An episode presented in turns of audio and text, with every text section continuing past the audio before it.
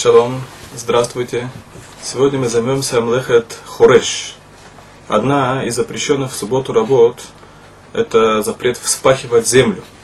В храме для того, чтобы получить самманим, красители, необходимо было посеять специальные семена. И перед посевами вспахивали землю.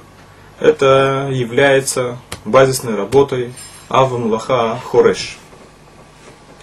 Суть этой работы это подготовка земли к посевам, размягчение земли, улучшение земли, улучшение качества земли.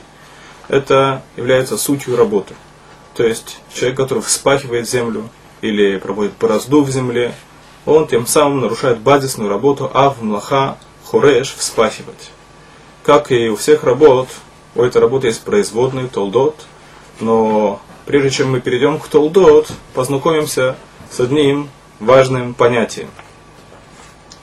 Дело в том, что есть работы, которые относятся одновременно к двум базисным работам. То есть есть одно действие, которое может относиться одновременно к двум авотам лоха, двум базисным работам.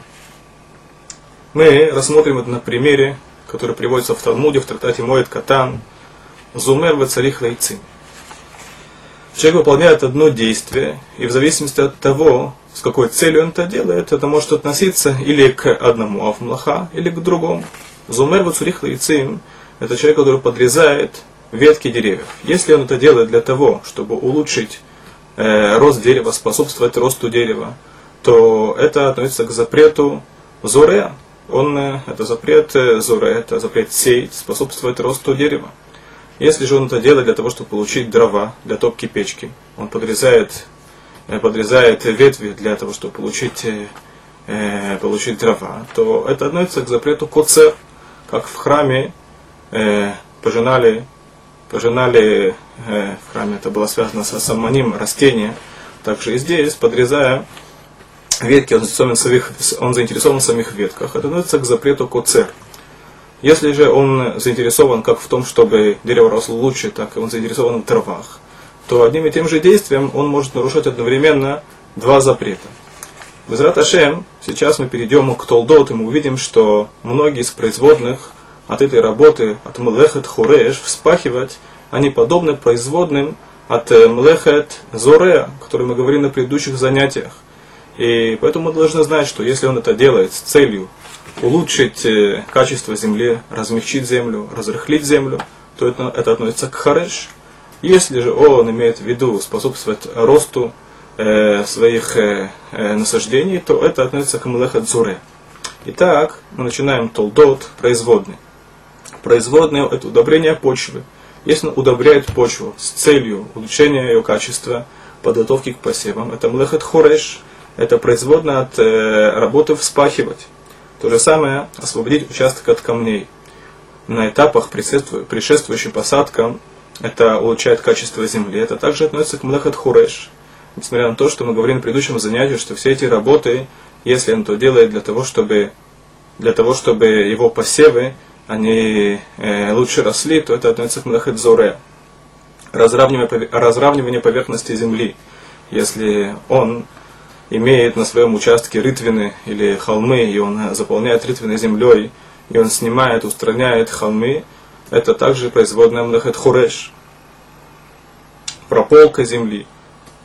Опять же, если он это делает перед посевами, и он имеет в виду улучшить качество земли, это млехет хуреш, поливка. Иногда поливает землю не для того, чтобы улучшить рост, рост Э, деревьев или рост э, посадок для того, чтобы размягчить землю.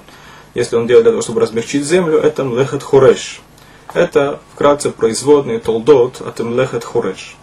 Есть несколько запретов мудрецов, так называемые запреты Медерабанан, которые также связаны с млехет хуреш. Как мы уже говорили, что мудрецы запретили нам выполнять некоторые работы из опасения, что мы можем с легкостью нарушить запрет Торы – мы перечислим сейчас три запрета, связанных с Млехет Хуреш. Первый запрет – это запрет подметать почву. Несмотря на то, что, в принципе, Тура не запрещает подметать. Но так как, подметая почву, человек может прийти к тому, чтобы разровнять почву, если у него во дворе есть рытвины и холмы, он начнет разравнивать этот запрет Торы, поэтому мудрецы запретили подметать. Об этом мы будем подробно говорить без Радашем на следующем занятии. Второй запрет мудрецов – это вытирать об землю испачканные ботинки. Если человек возвратился домой и, и дождливая погода, есть налипшая на, на, на ботинках грязь, нельзя обтирать ботинки об землю. Тем самым, что он это делает, он опять же может случайно разровнять почву, то есть э, заполнить какие-то рытвины или снять, э, устранить э, холмы. И третий запрет мудрецов это запрет играть в гулот. Есть э, игры, которые происходят на поверхности земли, гулот или орехи, тем э, самым, что, что он подготавливает участок для своих игр, он может, э, он заинтересован в, прямом, в удобном для игр участке, он сможет, он может иногда устранить холмы или, опять же, заполнить рытвины, и это запрещено Торой. Безрат Ашем, на следующем занятии мы перейдем к частным примерам и рассмотрим их подробно. Всего